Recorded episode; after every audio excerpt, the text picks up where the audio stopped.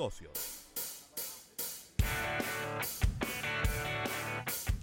Bien, seguimos conversando con Erika Valenzuela en una de las fechas que más valoramos, ya que son estos resúmenes del año y, y en, este una, y en esta en este caso de la década en una edición especial, ya que tenemos que hacer un recorrido por lo que ha pasado en los últimos 10 años. Así es. Y bueno, no podemos dejar de mencionar, Rafa, ya que estamos hablando de la industria de la publicidad, de las marcas con mayor valor de la década, globales. Y es algo que me ha generado mucha curiosidad, ya viendo ese ranking, eh, cuando tú ves todos eh, año por año, y solamente dos marcas han liderado, según Interbrand, han quedado en el número uno eh, durante toda esta década, es decir, en el do- de entre el 2010 y el 2012 fue Coca-Cola, que tuvo la marca, quedó como número uno de la marca de mayor valor. Que yo he definido como el gran sobreviviente del mundo del retail. Así es. Pero ya luego, a partir del 2013, se vio un cambio y sobre todo en los primeros lugares empezaron a, visualizarse cada vez más marcas relacionadas con tecnología, innovación y demás. Y ese lugar entre el 2013 y el 2018 lo mantuvo en primer lugar la marca Apple. Algo que, que es bueno destacarle a los oyentes, que no estamos hablando del valor de empresa, ¿ok?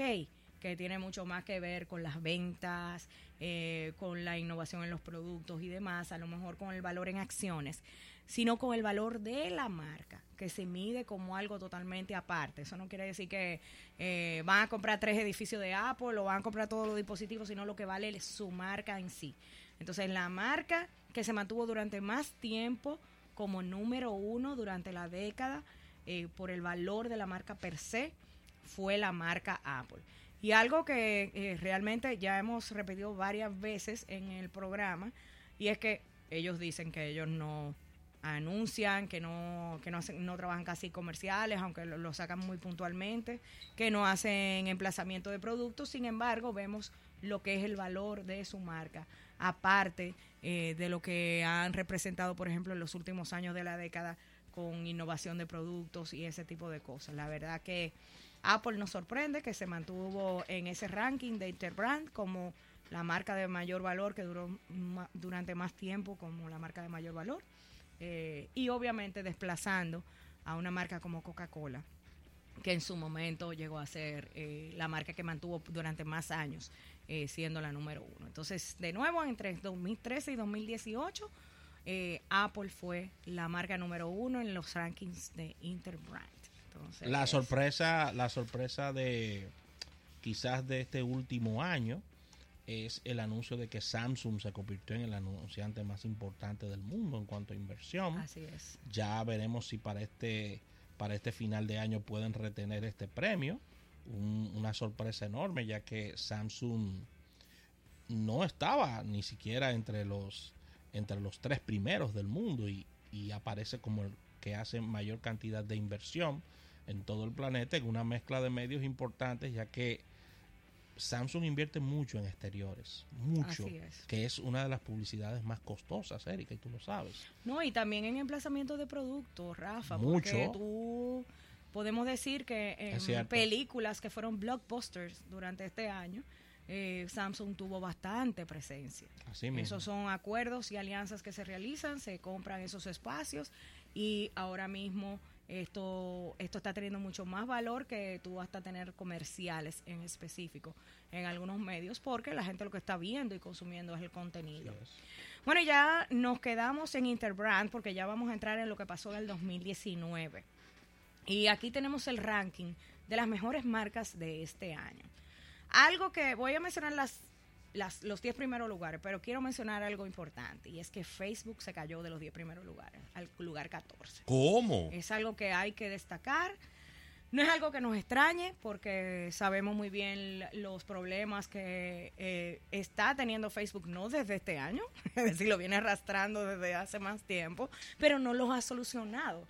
Y la verdad es que Mark Zuckerberg no ha ayudado en nada para esto, ni Sheryl Sandberg tampoco. Es decir, el liderazgo de Facebook lo que ha hecho es meter la pata una vez atrás de la otra, y sobre todo eh, cuando hablamos de comunicación, de la manera de presentarse al público, cuando han tenido que hablar frente al Congreso. Y esto, señores, quieranlo o no, afecta en el valor de la marca. Ya sabemos que le ha traído problemas en el valor de la empresa, en el valor de la marca. Entonces, eh, caer de los 10 primeros lugares en una empresa que tiene que ver con tecnología, donde en los últimos años hemos visto cómo estas empresas se han mantenido en los 10 primeros lugares, es yo creo que eh, un mensaje bastante contundente de qué es lo que está ocurriendo con Facebook. En Te voy a decir algo. Yo creo que Mark Zuckerberg pudiéramos ponerle el título del sobreviviente de la década. Sí, puede ser. el CEO sobreviviente de la década es él. Se fuñó Wisin. ¿Está, está, el mismo, ¿Está el mismo CEO de Microsoft? No. no. ¿Está el mismo de Google? No. No. ¿Está el mismo de Twitter? No. ¿Está el mismo... Es decir, busquemos las grandes empresas. El de Twitter se fue y volvió. Pero, Está bien, pero, se, fue, Pero se fue. se fue. Pero se y se fue por un buen tiempo. ¿Eh? Si nos ponemos a ver las empresas, bueno, tú me dirás, bueno, el de Snapchat es el mismo. Bueno, pero imagínate, tú es una empresa muy pequeñita claro. que no, es muy, corta de tiempo. Tiene poco tiempo, ha ido, ha tenido unos tropiezos importantes, pero sigue ahí. Pero si tú te pones a ver de las grandes empresas, la mayoría de los CEOs han tenido que ceder sus puestos de poder. Y, Eso ha sido no, y Mark Zuckerberg no ha cedido. Todo lo contrario. Él se ha ido asegurando con el tiempo, despidiendo a todo el que le quedaba alrededor que tenía la posibilidad de dirigir esa empresa, de que él va a ser el único que va a dirigir ese barco. Y ya estamos empezando a ver los resultados de todo eso. Así es. Y miren, señores, muy importante ver que una marca de entretenimiento que no me sorprende esté en los 10 primeros lugares, en específico en el número 10, y es Disney. Ah, muy bien. Señores, algo que de verdad mm, no me sorprende por sobre todo cómo se ha manejado las, la comunicación, las innovaciones de Disney, el lanzamiento del mismo Disney Plus y demás, ha ayudado a que la marca tome el valor que lo llevaría a los 10 primeros lugares. Es decir, una marca de entretenimiento eh, ya en el número 10, porque después no hay ninguna otra, es decir, para que no se hagan expectativas, que en, en los primeros 10 no hay ninguna otra marca de entretenimiento. Ya en el número 9, y fíjense que eh, me sorprendió y, fue eh, subiendo, está McDonald's. McDonald's fue en, una, en un año que yo diría que fue bastante competitivo entre McDonald's, Wendy's, Burger King, eh, por lo menos lo que se percibía en publicidad, muy agresivo. Eh, recuerden que eh, realmente se estaban tirando los palitos uno con otro sin tener ningún tipo de, comedimiento. Inclusive muchas de esas acciones que se llevaron enfrentándose directamente fueron ganadoras en, en Cannes. y cómo hicieron marketing de emboscada uno con otro, cómo en el caso de Wendy's fue un poco más innovador, que inclusive llevó, se llevó el premio de influencer del año por entrar al personaje de Wendy dentro de Fortnite. Eh, pero, sin embargo, aquí vemos como eh, la marca que está en estos 10 primeros lugares es el caso de McDonald's, que eh, excelente que haya ocupado uno de los primeros lugares. Y luego también me sorprende que hay dos marcas de automóvil y las dos también en crecimiento. En el número 8 está Mercedes-Benz, y en el número 7, eh, siguiendo muy de cerca, está Toyota. Está eh, como mejores marcas con mayor valor. Ya vamos entrando un poquito en las marcas que empiezan a aparecer relacionadas con la tecnología y la innovación. Y en el número 6 está justamente Samsung, que estábamos hablando de eh, todas las activaciones, comunicación que han realizado durante el año. Y obviamente eso al final del día paga porque está justamente en uno de los primeros lugares de las 10 marcas más valiosas del año. Perdiendo unos cuantos espacios, pero siempre en presencia en los 10 primeros lugares está Coca-Cola, con el número 5. Es decir, de las 10 marcas más con mayor valor del, año según Interbrand, en el número 5 está Coca-Cola. Y a partir de aquí ya, si en los primeros lugares están solamente tecnología e innovación. En el número 4 está Microsoft, que la verdad yo entiendo eh, que este ha sido un buen año para Microsoft eh, en general, es decir, sobre todo eh, con comunicación y demás. En el número 3 está Amazon como marca, con, Arrollando. Arrollando. Recuerden que Amazon ya no es tan solo de tecnología, es una marca que tiene que ver también con logística. Está en retail también, es decir, ¿qué es lo que es Amazon? ¿Cómo lo vamos a definir? Eh, y la verdad que eh, estos cambios, estas innovaciones, estos cambios en el negocio, lo están llevando justamente también a tener un excelente desempeño con el valor de su marca.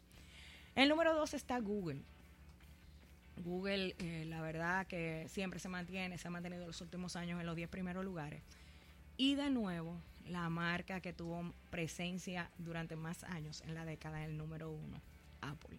De nuevo, en el 2019, la marca de mayor valor. Quizás quizás hacer la mención en el caso de la número dos, que es Google, que su core business es la publicidad. Sí. Es decir, ellos viven. Excelente comentario. Ellos viven de la publicidad. Sí, sí, y mira cómo un negocio que vive de la publicidad está entre las marcas más valiosas del mundo, porque ellos no viven de que yo de que yo estoy buscando un producto y ya no, ellos viven de la publicidad que ellos generan. Sí, que tiene mucho que ver con innovación porque es la manera como de presentarlo. Es decir, recuerden eh, que Google tiene muchos aspectos que conocemos, lo utilizamos en nuestro día a día y realmente es una marca que obviamente tiene presencia eh, en todo el resto del mundo.